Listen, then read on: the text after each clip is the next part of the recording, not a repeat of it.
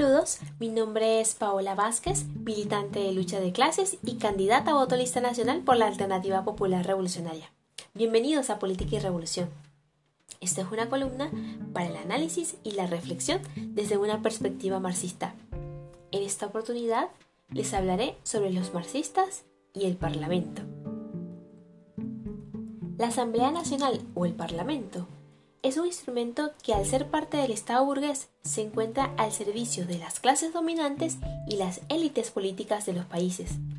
Por esta razón, los marxistas desconocemos al Parlamento como una forma de gobierno de los trabajadores.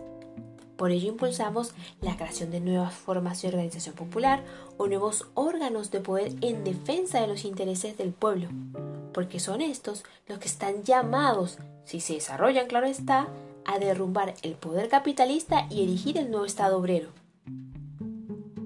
Los marxistas no planteamos la conquista del Parlamento como el objetivo central de nuestra política.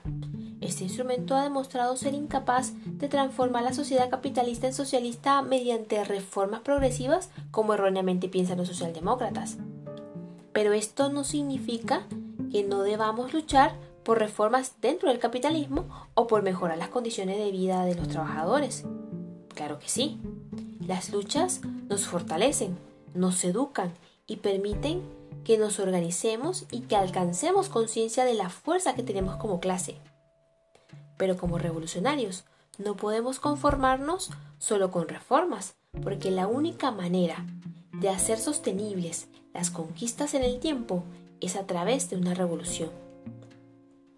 Por ello es que solo reconocemos en el Parlamento una tribuna para la agitación revolucionaria, para denunciar los obstáculos que representa el Estado burgués para la revolución y para llevar a cabo reformas radicales de la mano de los trabajadores. Esto es importante, porque la táctica parlamentaria de los revolucionarios debe estar subordinada a la movilización popular. Los comunistas en el Parlamento deben combinar la agitación revolucionaria a lo interno con la protesta popular desde afuera.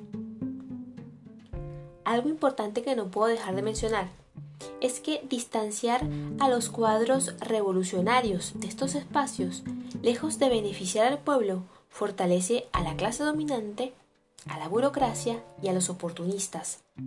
Por ello no podemos rechazar de plano el trabajo en el Parlamento, como lo hacen los ultraizquierdistas, así estos espacios estén captados por bloques reaccionarios, si el objetivo es ganar a los trabajadores al programa revolucionario, pues debemos enfrentarnos a las dificultades y ser capaces de superar los obstáculos para hacer propaganda y agitación y de esta manera ser la voz de nuestra clase.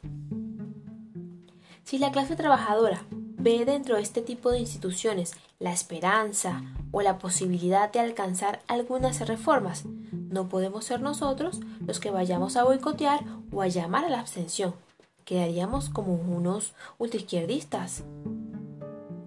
Pero, claro está, todo dependerá de las circunstancias.